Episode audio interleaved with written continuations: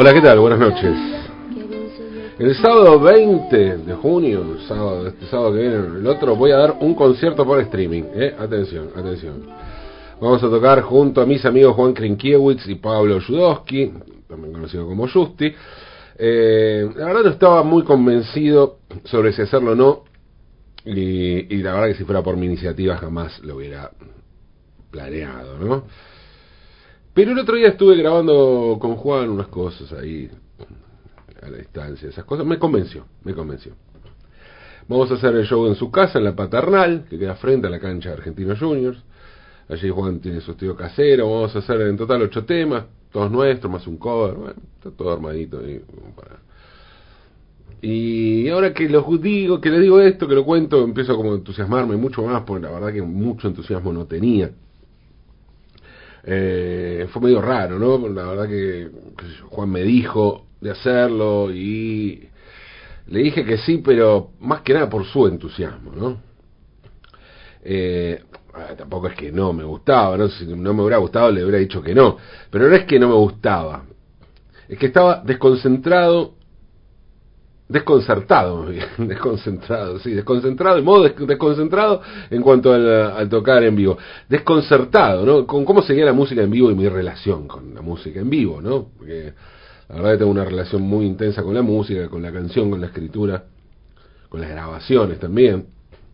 Una relación que se mantuvo y diría que hasta se intensificó en esta cuarentena. Pero lo de tocar en vivo empezó a ser como una utopía, ¿no? Porque no se puede tocar en vivo entonces lo negué. Hice un bloqueo en mi cabeza y eso no existió más como posibilidad. Hasta que surgió este este pedido, este, este llamada, esta propuesta de Juan. Y, y bueno, ahora lo estoy haciendo público. Eh, digo esto, ya sé que no es importante, mucho menos quiero que parezca que estoy pasando un chivo. Lo que me llama la atención, y les cuento esto, me llama la atención es cómo vamos a seguir con nuestros contactos presenciales durante y después de la cuarentena. Y digo esto en general. ¿Cómo nos afectará a la vida pública esta pandemia? ¿Y cómo será la vida luego de la consolidación definitiva del transcurso de nuestra vida social a través de las pantallas? Voy a dar un concierto por streaming y estoy muy contento por eso, pero si es por streaming y solo se puede ver en una pantalla. ¿Es realmente un concierto? ¿Esto es un concierto? Vamos a tocar en el mismo lugar en el que ensayamos. ¿Debería seguir insistiendo con que es un concierto? Solo van a poder verlo a través de una pantalla, seguramente un celular. Otra vez, ¿es un concierto? A ver, no es por andar buscando excusas ni por autoindulgencia, pero les cuento que no siempre las cosas son como parecen y que lo que parece un ensayo puede ser un concierto. Obviamente las cosas están cambiando y debemos acostumbrarnos a estos cambios de costumbres, de época, de química, de biología. El aire que respiramos hoy es distinto al de hace unos meses, al de hace unos meses, y encima hay que usar tapabocas. Pero siempre, siempre en la historia tenemos ejemplos de cosas que no son lo que parecen y que pueden transformarse en emblemas. Por ejemplo, uno de los proyectos más influyentes de la arquitectura del siglo XX fue una obra de un artista soviético que nunca se construyó. Nunca se construyó. Vladimir Tatlin Nació en Kharkov, Ucrania, que entonces formaba parte del Imperio Ruso el 28 de diciembre de 1885. Era hijo de un ingeniero en ferrocarriles y de una poeta. De chico mostró un gran interés por el arte, algo que él, sus padres alentaron, por eso lo mandaron a la Escuela de Pintura, Escultura y Arquitectura de Moscú. Pintura, escultura y arquitectura. Tomen nota, porque es importante entiendan esto, es importante toda esa, mezcla en lo que iba haciendo, lo que iba a hacer este hombre. Los padres también alentaron a Tatlin a viajar, para que se enterara de lo que estaba pasando con el arte en otros lugares del mundo. Y entre todos los lugares del mundo había una meca, por supuesto, ¿no? un epicentro, que era París. En ese momento París era el centro del mundo artístico. En 1913, en París, Vladimir Tatlin conoció a Pablo Picasso y enseguida se sintió muy influido por la, obra del pintor malagueño. Incluso hay unos, se conservan pocas obras de aquella época que son unos bajorrelieves, pero que claramente influidos por Picasso. En la ciudad francesa pasó por varios movimientos artísticos y pronto abandonó la pintura. Tatlin empezó a trabajar en montajes tridimensionales y a promover la muerte del arte de museo.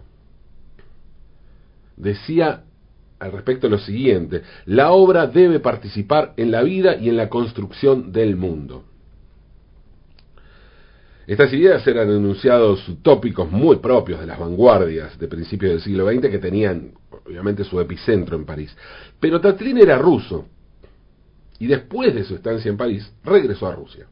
Y en Rusia estaban pasando cosas básicamente desde Rusia por esos años empezaba a darse vuelta a todo el mundo y con el mundo también el arte, ¿no? De regreso a Moscú, Tatlin se convirtió en el líder de un grupo de artistas rusas que buscaban implementar técnicas de ingeniería, en las esculturas. Por eso mismo, al movimiento creado por Tatlin se lo denomina constructivismo.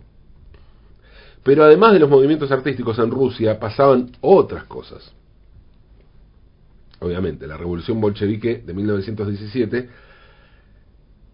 que generó una escena inédita en la historia, ¿no? tanto en la historia política y social como en la historia del arte, y ni hablar de la combinación de ambas. En el arte había cinco artistas excepcionales que aún expresando poéticas bien distintas, planteaban una mirada que tenía que ver con el futuro. En la política había un gobierno comunista dispuesto a refundarlo todo. Vasily Kandinsky, Casimir Malevich, Natalia Goncharova, Alexander, Alexander Rodchenko y Vladimir Tatlin pusieron su arte al servicio de la revolución.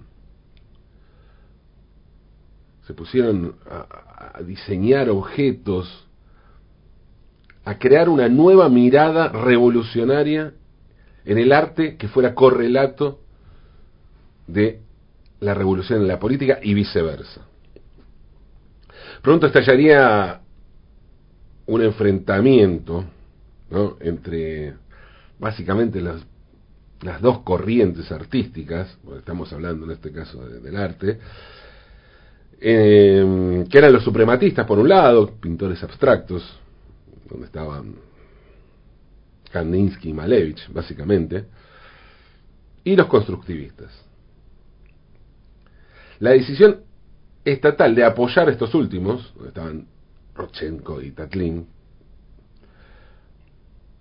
eh, generó, entre otras cosas, que Kandinsky abandonara para siempre su país. Kandinsky, eh, que fue el más conocido en Occidente, porque justamente se fue a París, em, sirvió algunos años, fue eh, profesor en la Escuela de Arte de la Unión Soviética hasta que se fue y bueno, después siguió estudiando clase en la Bauhaus, después, Bauhaus, después en Alemania. ¿no? Tatlin, por su parte, era director del Departamento de Bellas Artes de Moscú. Como parte de su trabajo, Lenin le encomendó reemplazar los monumentos del gobierno zarista. Pero claro, ahí se produjo un dilema, porque Tatlin se opuso a reemplazar las viejas estatuas por otros, por otras que fueran otras caras, pero con el mismo diseño, con el mismo espíritu. Él quería que si había un, si había un cambio político, tendría que haber un cambio estético, visual, de diseño, de concepto. Y según él, los, movimientos, los monumentos soviéticos debían tener un sello soviético, un lenguaje nuevo. En 1920, el gobierno de Lenin le encargó a Tatlin un trabajo muy ambicioso, el monumento a la tercera internacional a construirse en San Petersburgo. Y Tatlin se puso a trabajar en, algo que ya venía pensando un año antes y lo volvió más ambicioso aún. Presentó el proyecto de una torre de cristal y acero de 395 metros de altura, un tercio más que la Torre Eiffel que mide 300. Se trataba de una estructura en espiral de hierro y acero, volcada hacia un lado en el ángulo del eje terrestre. En su interior, esta estructura, esta estructura tenía, tendría cuatro estructuras de vidrio con diferentes formas, un cubo, una pirámide, un cilindro y media esfera. Todos estos elementos rotarían a distintas velocidades. El cubo completaría su giro en un año, la pirámide en un mes, el cilindro en un día y la, y la media esfera en una hora. La torre sería al mismo tiempo monumento y edificio, una mezcla de escultura, ingeniería y arquitectura, o una categoría nueva que contuviera todo eso. En su interior se situaría la sede de la Internacional Comunista, así como también una oficina de telégrafos y varios restaurantes. El edificio, porque era también un edificio, como dije, dispondría de una serie de pantallas gigantes por las que se mostrarían las últimas noticias mundiales. Tatlin definió así a su obra. Esto no es un, un monumento al pasado, sino una estructura destinada a crear un futuro utópico. Las dificultades políticas luego de la muerte de Lenin dejaron trunco el proyecto y el monumento a la Tercera Internacional nunca llegó a construirse. Sin embargo, el proyecto sirvió de inspiración para muchos arquitectos e ingenieros que lo consideran la gran inspiración, la gran referencia para los grandes rascacielos y la obra fundacional de la arquitectura e ingeniería con acero y vidrio.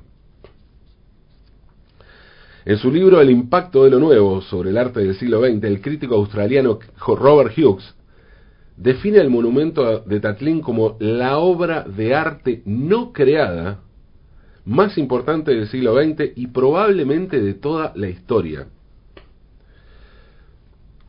Cuando comprendió que su proyecto de la torre, del monumento a la Tercera Internacional era inviable, Tatlin no abandonó su trabajo. Siguió trabajando como, como ese artista que era. Esa mezcla de artista e inventor. O bueno, artista, ¿no? O inventor. Todo junto. No abandonó su trabajo y mucho menos su ambición. Convencido de que hace millones de años el ser, el ser humano había podido volar, él creía que la especie humana había volado en algún momento, pero la evolución hizo que perdiera esa capacidad, Tatlin se propuso crear un aparato para volar. Entre 1929 y 1932, Vladimir Tatlin trabajó en el Letatlin, una máquina que, según sus palabras, culminaba la unión de la escultura la tecnología y la utopía. Letatlin era el nombre porque el letat en ruso significa volar. El letatlin era un aparato sin motor, de uso individual, que permitiría a los ciudadanos soviéticos desplazarse por el aire sin generar contaminación y de un modo totalmente natural. A diferencia del monumento a la Tercera Internacional, que solo puede verse en maquetas, el Letatlin existe y puede observarse en algunos museos. Eso sí, Tatlin creó el aparato, pero nunca logró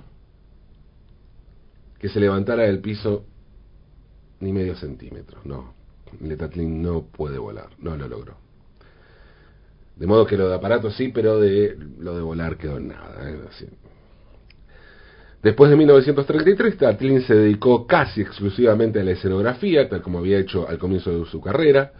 Vladimir Tatlin murió en Moscú el 31 de mayo de 1953, a los 67 años, por una intoxicación tras haber comido pescado en mal estado. A finales de los años 90, el arquitecto japonés Tekeiko Nagakura realizó una detallada animación virtual de ese proyecto. Filmó el lugar donde debía ir la torre desde diferentes puntos de la ciudad y luego hizo un corto en el que recreó la imagen de la estructura implantada en un entorno eh, virtual.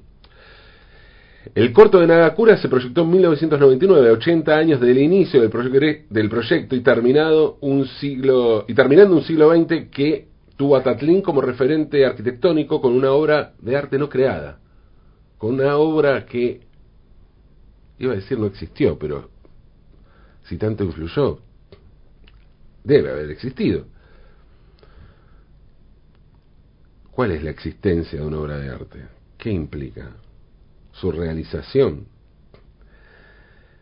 Lo cierto es que Nagakura, el arquitecto japonés, es especialista en una materia muy particular, los edificios no construidos. Algo claro, es lógico que existan planos de cosas que no se construyeron. Su corto fue el puntapié inicial para varias reconstrucciones del monumento de Tatlin que pueden apreciarse online, los buscan y están allí, ¿no? En una época en que el teatro, los conciertos y todo tipo de espectáculos presenciales deben realizarse vía streaming y contemplarse de manera virtual, es bueno recordar que la escultura, la arquitectura y la ingeniería también puede transmitirse a través de una pantalla. Cuando nos juntemos el otro sábado a tocar en la paternal con Juan y Justi, voy a recordar a Tatlin, a Vladimir Tatlin. Voy a acordarme de su monumento grandioso y utópico, porque así, grandioso y utópico, era como imaginaba él el futuro. Y me voy a acordar también de las grandiosas y utópicas ganas de volar de este artista real con una obra virtual. Una obra virtual que puede torcer el destino y servir de inspiración a otras muchas obras reales. Porque la inspiración y el arte pueden expresarse de modos bien distintos y hasta pueden llegar a no existir. Solo se trata de que esa no existencia sea un hecho poético, como los sueños, sin ir más lejos. Soñemos con un futuro utópico, soñemos sueños que no existen tan grandes como torres infinitas o como volar sin alas ni aparatos. Soñemos, soñemos, aunque es de noche.